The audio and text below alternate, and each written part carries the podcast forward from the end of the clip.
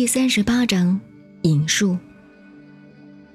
其正闷闷，即是指清净无为之正；其正察察，即是指凡科有为之正。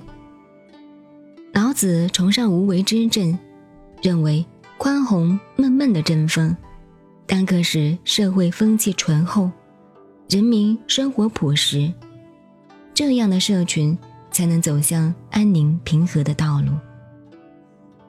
老子所期望的是人民能够享受幸福宁静的生活，能过着安然自在的日子。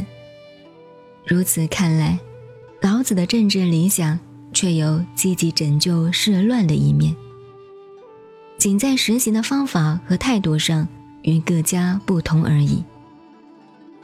由他所构画的理想人格形态也可以看出，他说。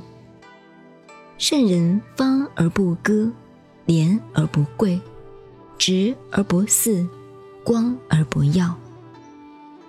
方廉直光，正是积极的人格心态的描述。不割，不贵，不肆，不耀，乃是无逼迫感的形容。这是说有道的人为政，有积极性的理想。而其作为对人民并不构成逼迫感。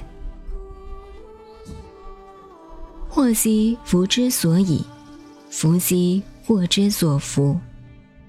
祸福之相因，很容易使我们想起塞翁失马焉知非福的故事。在日常生活中，福中常潜伏着祸的根子，祸中常含藏着福的因素。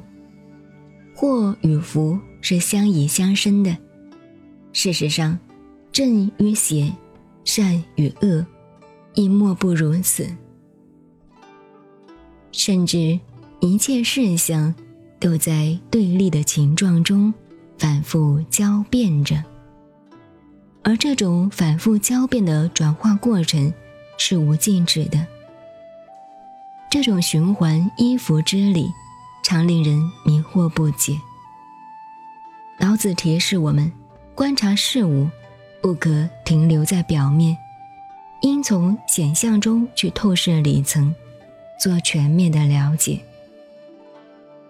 他向我们拉开了观察事物的视野，使我们能超拔于现实环境的局限，使我们不致为眼前的困境所限住，也使我们。不只为当下的心境所执迷。